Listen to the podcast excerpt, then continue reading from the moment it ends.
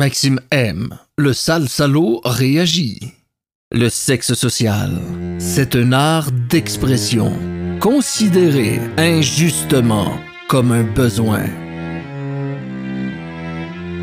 Le plaisir du sexe social n'est pas un besoin, c'est un luxe, partagé entre deux personnes ou plus de préférence. Léchons ce luxe dans tous les recoins. La promiscuité, c'est savourer la coupe africaine à la divine saveur arabe tout en passant par la chinoise courbe. Coït, c'est entre mâle et femelle. Mais où est le reste? La sif, c'est courbes qui font pencher vers le penchant le plus sensuel. C'est sentir sans toucher. Faire sentir sans dessous dessus. Les balados capitaux vous incitent au sexe social sécuritaire. Rappelez-vous que tout vicieux se doit d'être en contrôle, que tout acte de vice est un acte de partage, sain et entre vicieux consentants.